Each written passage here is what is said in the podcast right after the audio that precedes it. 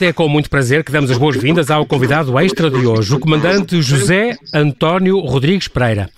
Obrigado, meu comandante, por ter aceitado este nosso convite, agora em direto de Caxias.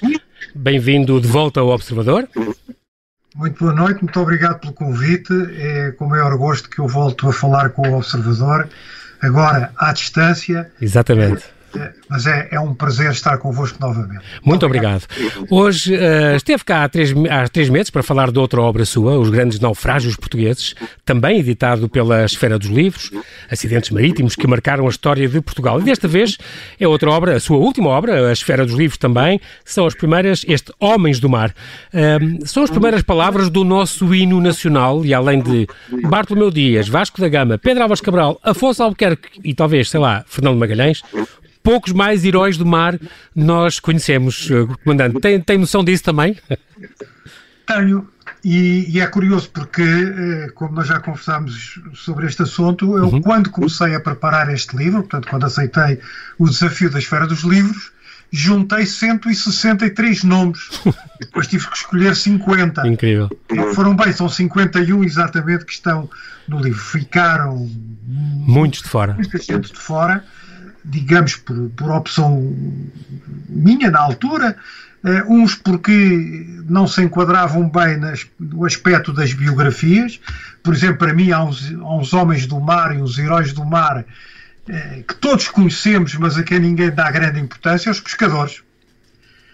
Em Exatamente. coletivos são verdadeiros heróis do mar, mas que aqui não caberiam, porque não há, eh, tirando alguns homens do bacalhau, eh, não há, digamos, um, um, nome para, para citar, mas são os grandes heróis, os grandes heróis deste país desde o princípio, que nós pescamos desde a Idade Média. Exatamente. Há outros, por exemplo, que eu, eu, eu referi, uh, o Rui Pereira. O Rui Pereira é uma, uma figura que ninguém conhece, mas é o homem que permitiu ao mestre David estar presente em Algebarrota. Porque em 1384 ele vem com uma esquadra do Porto fura o bloqueio do Tejo que a esquadra castelhana fazia para abastecer a cidade e permitir ao mestre Davis e aos lisboetas resistir ao cerco castelhano, que acabaram por se ir embora quando a peste uh, atacou o acampamento. É um homem que ninguém fala, nunca teve Exatamente. um navio com o nome dele, mas curiosamente, dois historiadores espanhóis, nomeadamente o Almirante Duro, falam muito nele e dizem que ele foi quem ganhou a guerra uh, contra a Espanha no período de, do interregno, na, na, crise dinástica de 1383-85. Incrível, tem portanto um papel muito importante e que realmente, como disse, e com muita razão, ao vencer esta batalha naval no Rio Tejo em 1384, é completamente desconhecido, cá está, é um dos heróis, e também há outros de que fala, estes heróis da segunda linha, uh, uh, que vamos ter a ocasião de, de falar deles também. Eu, meu comandante, vou-lhe pedir um favor, se consegue pôr uh, a sua escuta do, do, do, do computador um bocadinho mais baixo, só porque aqui eu, nós, eu estou a ouvir em eco e, portanto, isso pode melhorar um bocadinho a, a audição dos nossos ouvintes. Veja lá agora como é que está. Se, acho que está Sim, agora está melhor, exatamente, está, está melhor, agradeço-lhe. Agora, é assim, como fez uma grande pesquisa, uh, são, são, devo dizer que tem neste, neste livro quase 40 páginas de notas e de bibliografia. Um, foi, no fundo, ao longo de quase 900 anos de história, muitos foram os homens que se evidenciaram como navegadores, descobridores, cartógrafos, cientistas, estrategas, construtores navais. Vamos aqui ter a oportunidade de falar de cinco ou seis assim que se destacam. E é preciso ver que uh, de Dom Fuas Roupinho até Alpuim Calvão, o seu livro cobre realmente quase estes quase 900 anos uh, de história, a começar por este Dom Fuas Roupinhas. As pessoas só têm esta noção deste milagre na Nazaré, mas foi, ele no fundo era, já era comandante das galés do nosso primeiro rei e, portanto, teve uma primeira batalha naval que registámos na nossa história, uh, a ele devemos esta vitória. Em 1180, perante um ataque de uma esquadra muçulmana, Dom Fuas Roupinho, que era simultaneamente o alcaide de Porto Mós e aquilo que na altura se chamava o alcaide-mor das galés, eh, conseguiu reunir a sua esquadra e derrotar os muçulmanos ao largo do Cabo Especial. Eh, é a nossa primeira batalha naval e é também a nossa primeira vitória no mar, eh, que permitiu durante largos anos evitar os ataques, as chamadas razias dos navios muçulmanos, os mouros, como nós nos habituámos a tratá-los na história, às costas portuguesas, nomeadamente aqui ao estuário do Tejo. É um homem muito controverso, porque toda a gente o conhece pelo milagre. O tal milagre, exatamente. Enfim, que, no sítio. Cuja existência.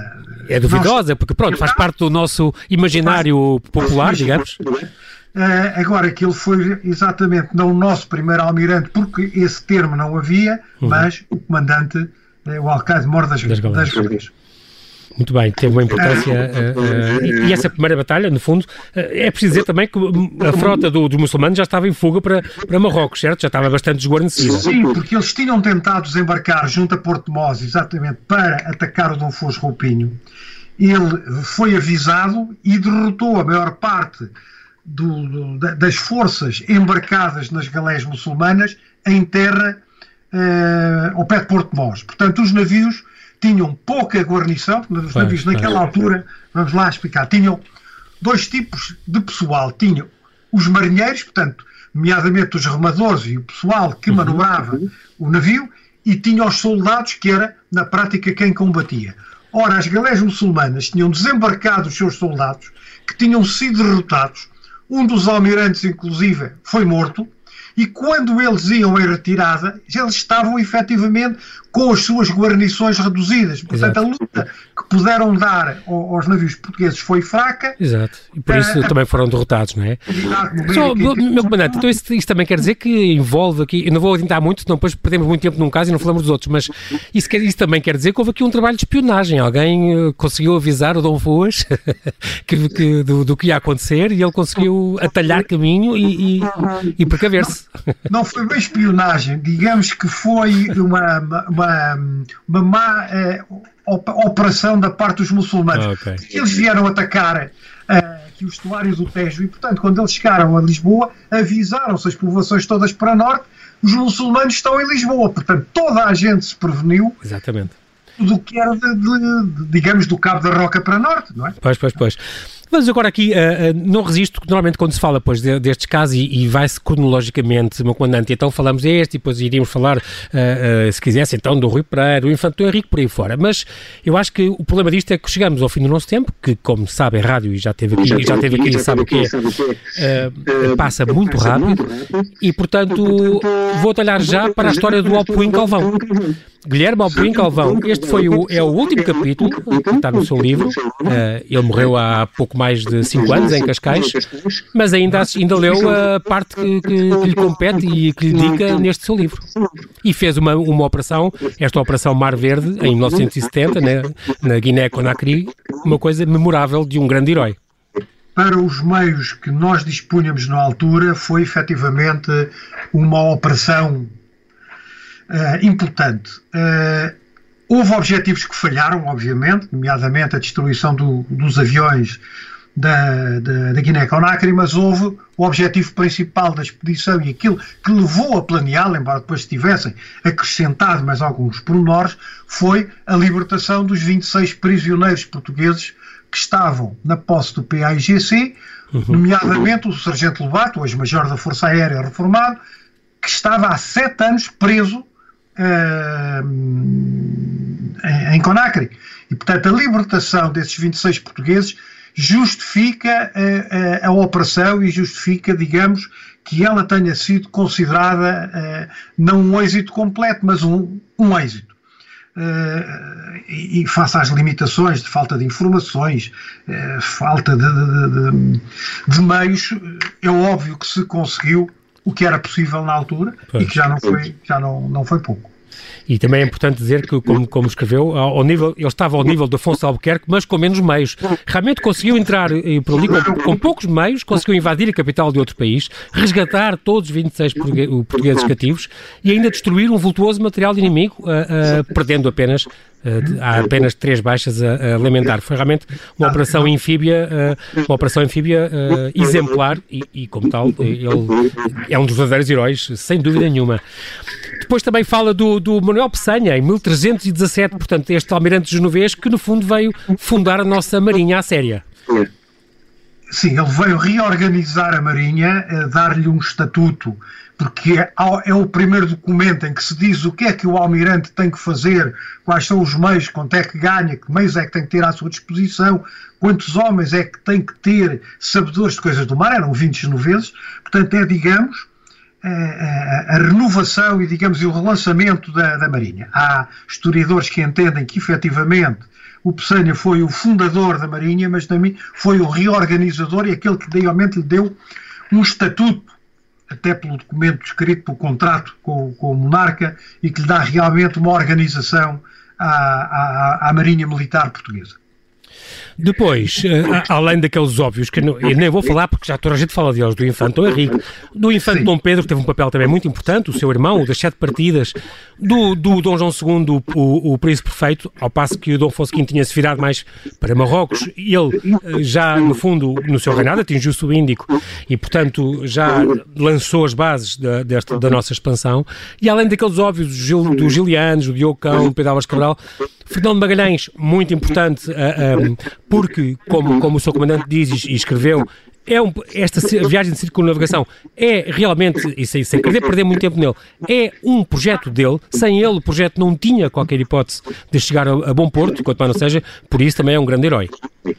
Duas coisas. Dom João II. Dom João II foi o homem que definiu a estratégia portuguesa de cinco séculos. Ou seja, Portugal virado para o Atlântico e para o mar. Exatamente a única vez que nós visão.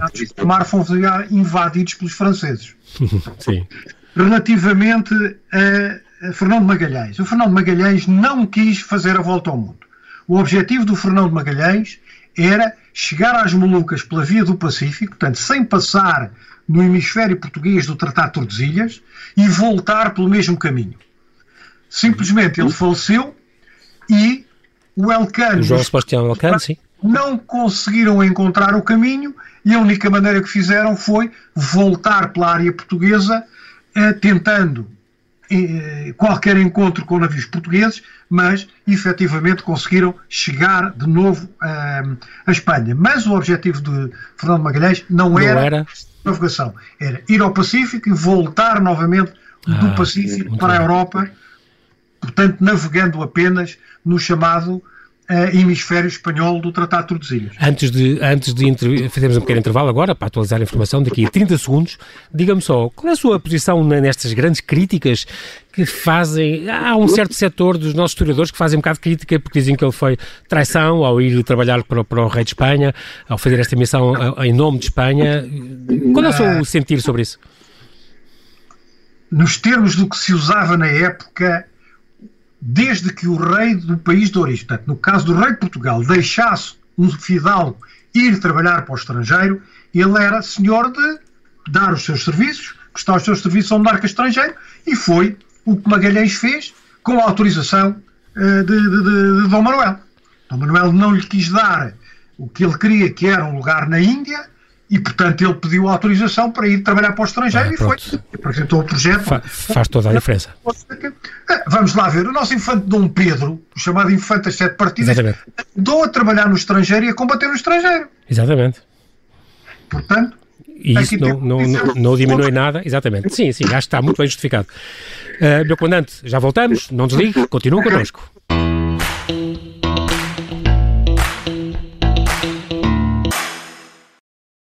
Sou o Miguel Cordeiro, jornalista na Rádio Observador e membro permanente das Manhãs 360. De segunda a sexta, sempre das 7 às 11, estamos cá, aconteça o que acontecer. E é este o lema da Rádio Observador. É um lema que também pode definir o jornalismo, porque nos bons e nos maus momentos o jornalismo diz presente. Uma sociedade só pode ser livre com transparência e com um jornalismo que escrutina, que combate as notícias falsas e que combate a manipulação. Por tudo isto, é importante garantir um jornalismo de qualidade, isento, que diz sempre presente, mesmo nestes tempos de isolamento. Se quer juntar-se à nossa missão de serviço público, torne-se assinante do Observador.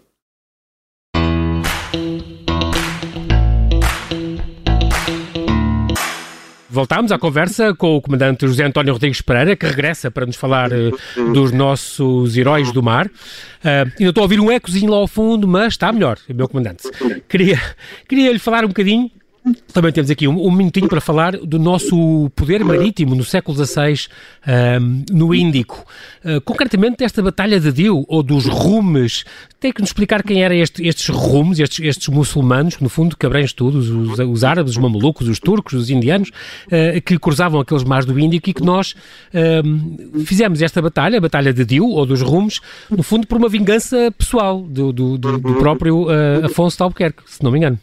Bom, um, os rumos eram o nome que, que os nossos cronistas deram aos turcos, nomeadamente aos turcos do Egito, portanto, aos muçulmanos do Egito. Era um nome genérico, como aqui aos da Península nós chamávamos os mouros, eh, aos turcos nós chamávamos, os cronistas chamávamos os rumos. Quanto à Batalha de Dio, a Batalha de Dio é uma batalha decisiva para a presença portuguesa no Índico, é travada por Dom Francisco de Almeida exatamente a seguir à morte do filho numa outra batalha anterior. Essa batalha anterior, a chamada Batalha de Shaul, é uma batalha muito eh, discutida eh, em, em, termos de historiadores, foi muito explorada pelos nossos inimigos da época, portanto, os muçulmanos, relativamente eh, à, à, sua vitória pela morte do vice-rei. Uhum. Mas o que é certo é que os navios portugueses comandados por Dom Lourenço de Almeida, eu disse, à morte do filho do vice-rei, perdão, essa, essa esquadra, eh, comandada por Dom Lourenço de Almeida, que perdeu um navio e 200 homens, conseguiu deixar a esquadra turca numa posição que não conseguiu continuar a atacar. A esquadra turca, depois dessa batalha, recolheu-se a Dio, ficou a jogar à defesa, à espera que o Dom Francisco de Almeida lá fosse para acabar com ela. Portanto, Exatamente. Shaul não é propriamente uma derrota eh, militar, há efetivamente a perda de uma pessoa importante, portanto, o comandante da esquadra, uhum. mas deixou os navios turcos tão danificados que eles não conseguem dirigir e permitem ao Dom Francisco de Almeida reunir os seus navios, mandar as naus para Exatamente. as especiarias para e assim, Lisboa. E assim vingar, este, vingar a morte do, deste, do Lourenço, o seu filho do Lourenço, eh, filho do vice-rei, que tinha sido, que tinha sido uh, morto na natal, na natal batalha de Shaul, exatamente. Um, foi, portanto, uma, uma, uma, batalha de vingança e aniquilamento eh, que resultou neste, neste domínio do nosso do mar em que uma das frotas desaparece totalmente. Há meia dúzia delas no, na história. Há Lepanto, uh, há Tsushima, há Trafalgar. Uhum.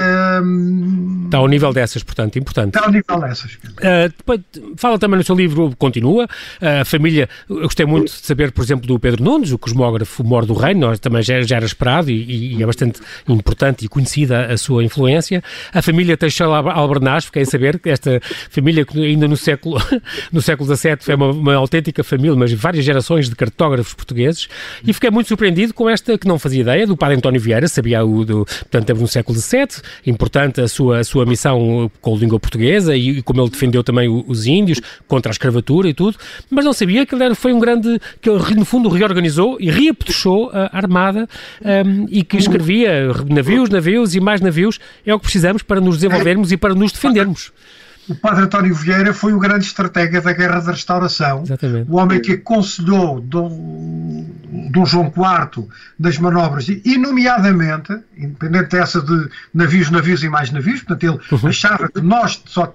só podíamos sobreviver mantendo a liberdade do nosso comércio marítimo, e repare que ele não diz que é, é para nos defendermos e nos desenvolvermos, portanto Exatamente. ele fala da, parte, da importante parte comercial.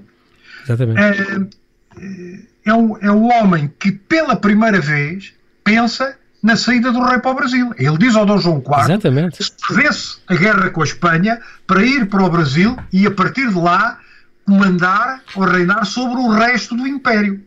Portanto, o que havia na Índia, o que havia no Oriente e o que havia em África.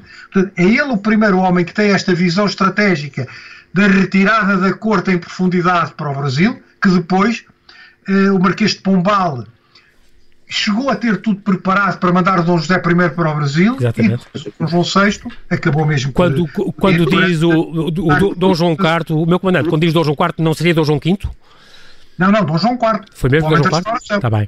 Dom João IV e Dom José. E, e também ficou esses planos que planeou essa retirada, se fosse preciso, para o Brasil, perante, perante, a ameaça espanhola. E depois acabou por, ser, acabou por ser Dom João VI que a usou para, para fugir de Napoleão. Pronto. A esquadra esteve pronta em Belém, preparada para levar o Dom José, o Dom José I para o Brasil. É impressionante, impressionante a visão do Padre António Vieira também nessa área que não, não fazia ideia e o seu livro é bom, eu repito aqui, é uma edição da Esfera dos Livros, Homens do Mar. Continuamos, avançamos depois para o Dantas Pereira, que reorganizou e comandou a agora chamada Escola Naval entre 1782 e 1802 e 10 e chegamos ao Patrão Lopes, o famoso Joaquim Lopes, uh, que era remador da falua, já agora, da Torre Farol, uh, da Torre de São Lourenço da Cabeça Cega, que eu acho que pouca gente sabe o que é. É o Bugio. o farol do Bugio, a Torre Farol do Bugio, que foi prisão também no tempo do Marquês de Pombal. à minha casa. Ah, exatamente, o, está em, o comandante está em Caxias. Exato, e não é longe da minha também, que moro em Oeiras, também não, não estou longe. Mas cá está, o Patrão Lopes, um homem que nasceu em Olhão, veio para, para, para Passo Arcos, tem lá o tal busto, que, que fotografou, e está no livro, a sua fotografia, um, casou, teve sete filhos, e era um homem que viveu praticamente a socorrer e a salvar gente. Socorreu 55 navios, salvou mais de 300 vidas, e ele e os filhos, é impressionante. Uh, o, patrão, o, o, patrão Lopes tem uma, uma história que eu acho uma delícia, porque ele salvou um navio inglês, aqui, que, que encalhou ali no bugio. O uhum. governo inglês deu-lhe uma medalha por esse feito, uhum. uma medalha de ouro, e deu aos membros da sua tripulação a medalha de prata. E o governo português, pelo mesmo salvamento, deu medalha igual a toda a gente. E ele devolveu a dele. Disse que ele era o chefe e tinha que ter uma medalha maior que a dos outros, como lhe tinham feito os ingleses. Eu acho esta sim, deliciosa. Sim, sim. Não, e, e há, há, outro gesto também extraordinário. Quando foi em 1890, com o ultimato britânico, ele que já tinha sido medalhado várias vezes pelo, pelo governo inglês foi devolver as medalhas. Não, não, não... Exatamente, ele devolveu as medalhas inglesas. Impressionante. E também tinha recebido medalhas de, de, do governo uh, francês, por exemplo, uh, do governo espanhol, se não me engano. Portanto, por causa do, e também tem aquela história muito curiosa do rei Dom Luís, uh, que, que o visitou em casa e depois ele retribui a visita. É. Vamos lá ver, não se esqueça que o, o nosso rei Dom Luís, foi, antes de ser rei, foi oficial de marinha. Exatamente. Na altura em que o Dom Pedro V eh, morreu, portanto o irmão mais velho. Muito novo eh, ainda, aliás. Dom Luís era comandante da corveta Bartolomeu Dias e estava em Inglaterra. E veio para Lisboa para, eh, pronto, para assumir é. a responsabilidade pela, Isso. pela corveta. Essa história é conhecida. Foi, foi, marinha de, de, digamos, honorário, ele exerceu as funções de comandante de, de, pelo menos dois navios e estava em funções quando subiu, quando subiu ao trono. Exatamente, e, e, cá está, é o que se conta, não é? Ele, ele, quando regressou, quando regressou a, a, Lisboa, o irmão já tinha morrido e, portanto, ele já desembarcou o rei. É preciso dizer que ele, como disse muito bem, ele foi, foi formado para ser oficial da Marinha, ele não estava na linha direta da sucessão, mas realmente Dom Pedro V uh, uh, morreu uh, muito prematuramente e, portanto, teve que assumir um, o, o, trono. Depois foi também o seu filho Dom Carlos, que é importante, homem do mar também, e quanto para não seja, porque foi pioneiro, exatamente, na investigação oceanográfica na nossa costa. Outra história também muito curiosa, do Cego de Maio. Também outro grande Salvador, falámos do Patrão Lopes há bocadinho. O Cego do Maio, estamos agora a falar um bocadinho antes, já 1817, na Póvoa do Varzim, também teve uma ação muito importante. E há outro menos conhecido na zona de Aveiro, de, de, concretamente a ilha, porque é o Gabriel Ansan, também um homem que fez uhum. eh, muitos salvamentos ali naquela zona. Este cego de Maio tem esta, cego de Maio, José Rodrigues Maio, no fundo, uh, o Timaio, não é? Da Póvoa do Varzim, era conhecido pela pesca da sardinha, salvava naufrágios com os filhos, salvou mais de uma centena de vidas, foi condecorado também pelo rei Dom Luís e depois acabou por ter um caso de justiça porque deu, pegou dois partes de estalos no filho do Presidente da Câmara da Póvoa e por isso teve um julgamento, mas ele foi definhando e acabou por já nem chegar ao, ao, ao julgamento, acabou por morrer. Eu antes disso. Uh, o Carvalho Araújo também, o primeiro Tenente Carvalho Araújo também teve uma história muito heroica frente a um submarino alemão. Exato. O comandante Carvalho Araújo, comandante do Caça-Minas, mais patrulha de alto mar, Augusto Castilho, era um navio de pesca que tinha sido transformado, cumpriu a sua missão, ou seja, deu o peito às balas, passa a expressão popular, para salvar o navio mercante que ele escoltava, com 200 e muitas pessoas a bordo, e que conseguiu chegar um, à Ponta Delgada. Portanto, eles saíram do Funchal para os Açores e uh, ele meteu-se entre o submarino e o navio para lhe permitir uh, escapar. Exatamente. Então, sabia que aquele combate uh, não tinha, não tinha outra, outra solução. Quer dizer, era, e era desequilibrado, certo? Não, não, era muito, de muito maior alcance que esse do navio português e, e, não havia qualquer hipótese de, de, de escapar daquela, daquela situação. morreram várias pessoas nesse combate, além do, do Carvalho Araújo, morreu também o, o aspirante Mota Freitas uh, e alguns elementos da guarnição, e eu destaco o telegrafista, o Elísio da Nova, um poveiro também, uhum. uh, que foi o homem que deu, mandou os SOS para, a dizer que os navios estavam a ser atacados e depois uh, acabou por morrer numa função ingrata que existe nos navios em combate, que é o transporte de munições desde o paiola até às peças de artilharia. Portanto, nomeadamente, parte do percurso a descoberto, portanto, qualquer estilhaço que atinja o navio, é provável que atinja quem anda nessa, claro. nessa missão. Mas... E a Nova, uhum. é, que tem uma estátua na Terra, também lá na Pova, não é? há dois anos pela Câmara Municipal, uhum. Eh, foi efetivamente um dos heróis, aquilo que eu chamo os heróis de segunda linha. Exatamente. Portanto, fala no Carvalho Araújo é efetivamente o homem da decisão, o comandante do navio, mas há uh, outras atitudes heroicas, nomeadamente a deste. Sim, sim do telegrafista. É uma coisa que eu gosto, no, gostei no seu livro, aliás, eu gosto muito dos seus, dos seus livros, são muito informativos, dão, dão muita informação que nós não fazemos ideia, meu comandante, e, e neste uhum. caso é mesmo Heróis do Mar. Eu fiquei fascinado com a história de coragem. De, eu, no caso dele, que estávamos a falar dele, do Tenente Carvalho Araújo, caramba, é, é, deu mesmo o peito às balas. Ele, ele para, para, proteger aquele paquete, ele meteu a proa ao inimigo, sabendo que era uma coisa completamente desproporcionada. Este submarino, cruzador submarino alemão, o CT-39, um, e realmente foi, acabou por, por salvar muita gente, mas uh, morreu com um estilhaço uh, e salvando todo aquele paquete, conseguiu aportar. É, é, é, é impressionante esta coragem de, de, fazer esta manobra sem, sem medo contra um inimigo, naquele caso e naquele sítio, naquela circunstância, muito mais poderoso. É claro que o comandante sabe muito bem esta história porque é coautor do 14 de outubro de 1918, o derradeiro combate do Augusto de Castilho, portanto, contou muito bem esta história numa das suas, numa das suas uh, obras.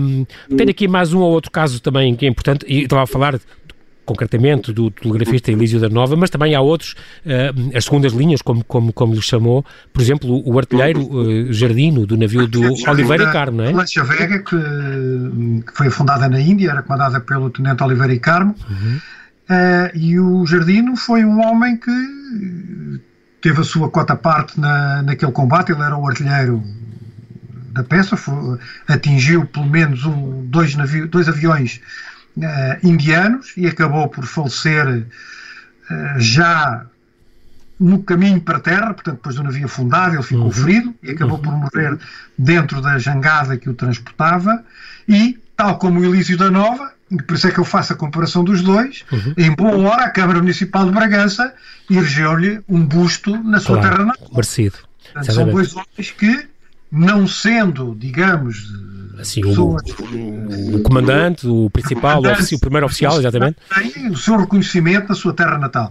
quer o Marinha Jardino, quer o, o, Elísio da Nova. Um era Poveiro, o outro Bragantino, mas, mas as, ambos têm as estátuas uh, merecidamente na, na, na, sua terra natal, o que ainda bem.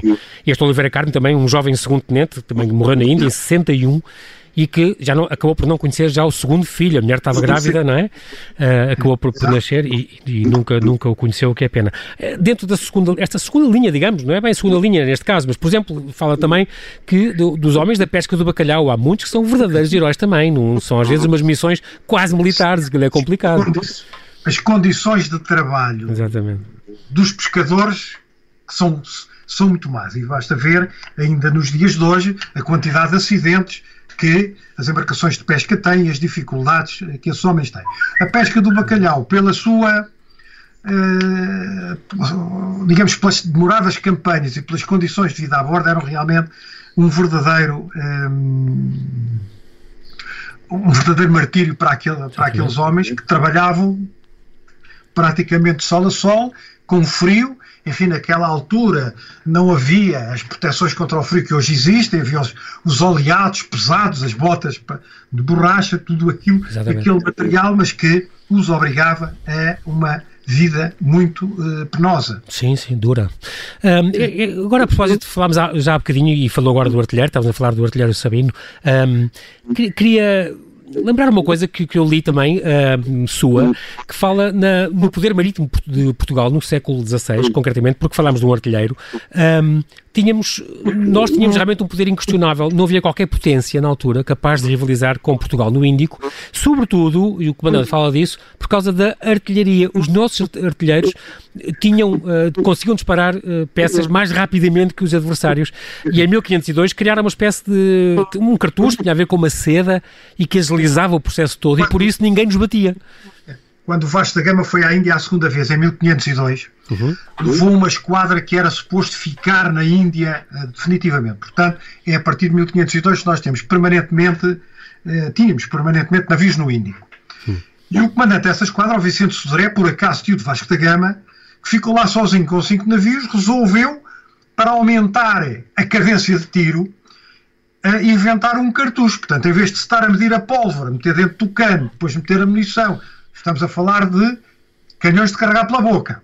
Sim. Ele tinha já a carga uh, preparada, ensacada em seda, porque não deixa resíduos, portanto não era um saco qualquer, era seda. Seda, é impressionante. Era metida dentro do, do, do, do, do tubo do, do canhão, depois uhum. metia-se a bala, deitava-se fogo e, portanto, conseguia-se triplicar o número de tiros por minuto que a peça dava.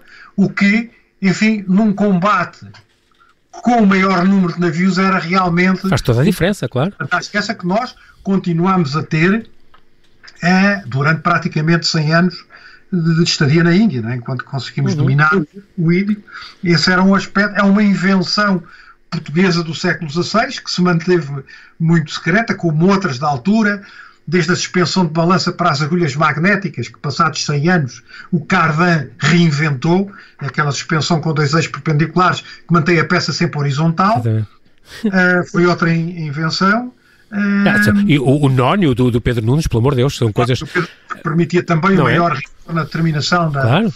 destes, neste caso, das alturas dos astros, para uma melhor determinação da, da latitude é impressionante. Uh, uh, o, também o, o, o, seu comandante, o comandante fez um, deste, em todo este levantamento, e nós estamos mesmo a terminar, um, como disse logo no princípio, teve que selecionar muito e ficar, ficou ma, mais de 100 nomes ficaram de fora. Mas, por exemplo, um dos que ficou, e temos estes segundos finais, este minuto final para fazer homenagem a ele, um dos que ficou de fora foi Brás de Oliveira, que fala um bocadinho dele, deste professor. Brás de Oliveira foi um oficial de marinha, foi historiador, foi professor da Escola Naval, tinha a vantagem que eu tenho pena de não ter, porque ele, além de escrever muito bem, que eu não faço, desenhava muito bem, que é outra coisa que eu não faço. Todos os livros deles eram ilustrados com uh, desenhos feitos por ele, dos navios da época, de, das rotas, das batalhas, uhum. etc. E foi a pessoa que introduziu a fotografia no ensino da escola naval.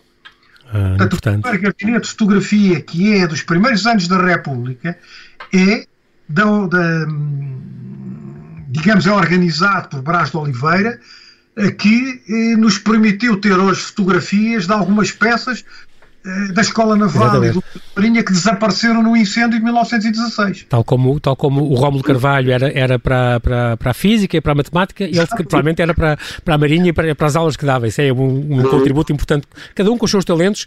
E, uh, Comandante, infelizmente já não temos tempo para mais, mas quero, quero lhe agradecer publicamente pela sua disponibilidade em estar connosco, em direto, aqui de, desde Caxias, aqui no Observador, com tantas histórias de heróis do mar que muito nos honram. Muito boa noite, meu Comandante. Continua seguro com os seus em casa. Obrigado mais uma vez por ter estado no Observador. Muito obrigado eu mais uma vez pelo vosso convite.